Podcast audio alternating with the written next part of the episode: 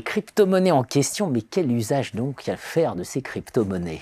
Bonjour Michel Vol. Bonjour Jean-Philippe Michel Vol, vous êtes coprésident de l'Institut de l'économie et vous êtes euh, co-auteur, voilà, vous avez coordonné, vous êtes co-auteur de cet ouvrage Dollar, euro, yuan, bitcoin, diem, crypto, tectonique des monnaies. Vous nous dites dans cet ouvrage qui va faire la différence, c'est l'usage. Voilà. En fait, l'utilisation de la monnaie, la commodité euh, de la monnaie, je dis commodité au sens de commode, au sens de pratique, hein, pas au sens des commodités qui sont sur étagère, n'est-ce pas? Euh, Ça va être le grand argument des crypto-monnaies.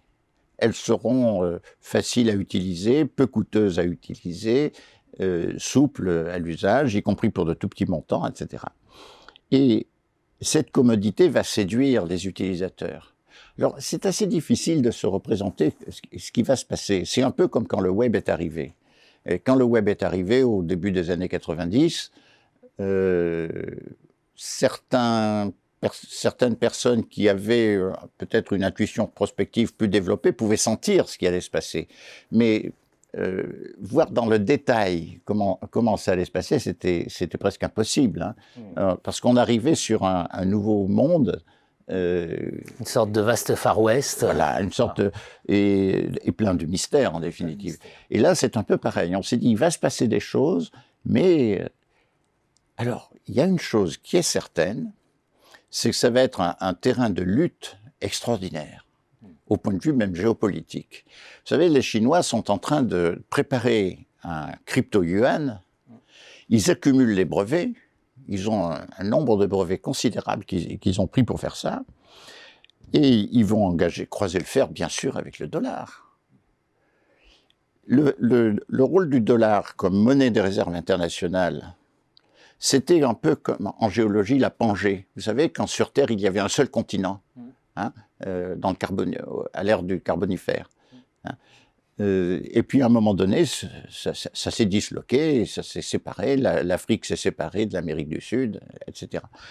Eh bien, on va avoir quelque chose de ce genre. on va avoir crypto, crypto euro. On a une plongée dollar, et on va avoir un continent euro, un continent yuan, un continent dollar.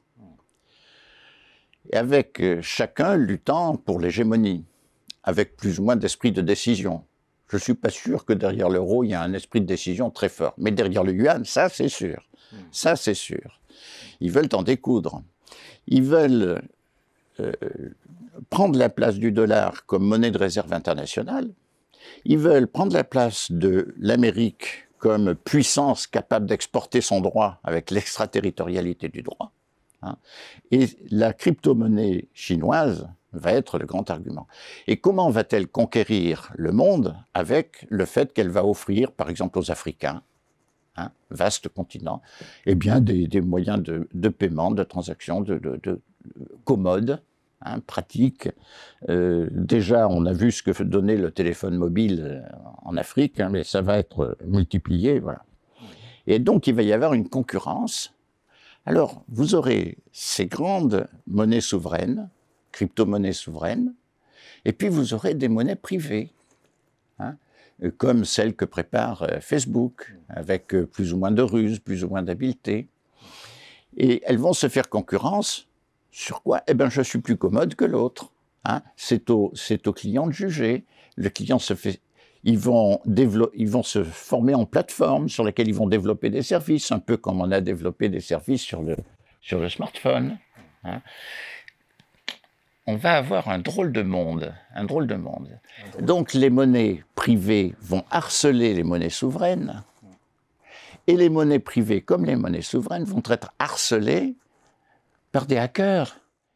Il y a des gens qui disent oui, mais il n'y a que les monnaies souveraines qui peuvent être vraiment des monnaies, parce que mais, je dis non, une monnaie privée, si elle est vraiment commode, si elle est vraiment pratique pour les utilisateurs, bah, elle sera demandée. Donc, du coup, elle sera liquide. Hein? Il y a des gens qui en voudront, des gens qui l'accepteront, etc. Du coup, elle pourra servir de réserve de valeur, puisque les gens en veulent. Du coup, elle remplira la fonction fiduciaire de la monnaie. Donc, le fait d'être souverain n'est pas nécessaire, n'est pas strictement indispensable pour remplir les, les, les fonctions de la monnaie, pourvu que la, crypto-monnaie en question soit pratique, commode, séduisante, utile pour les gens qui s'en servent. Très bien. Merci Michel Vol.